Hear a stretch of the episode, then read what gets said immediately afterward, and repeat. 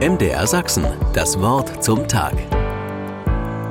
In Deutschland darf der Bundespräsident Gnade vor Recht ergehen lassen. Das heißt, er darf entscheiden, ob Menschen im Gefängnis bleiben müssen oder in Freiheit leben dürfen. Ich weiß nicht, ob er schon einmal jemanden begnadigt hat und wenn ja, woran er seine Entscheidung festmacht.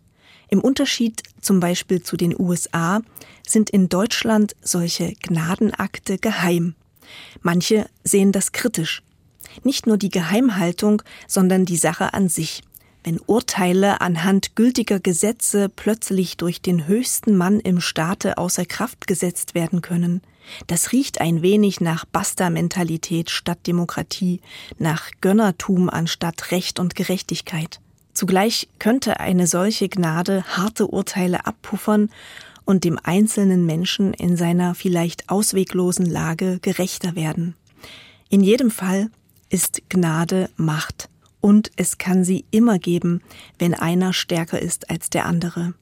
Eng verbunden ist das Wort Gnade zudem mit dem Christentum. Viel ist in der Bibel von Gnade die Rede. Ja, auch ich glaube an einen gnädigen Gott. Denn es sollen wohl Berge weichen und Hügel hinfallen, aber meine Gnade soll nicht von dir weichen, und der Bund meines Friedens soll nicht hinfallen, spricht der Herr, dein Erbarmer. So lese ich in der Bibel.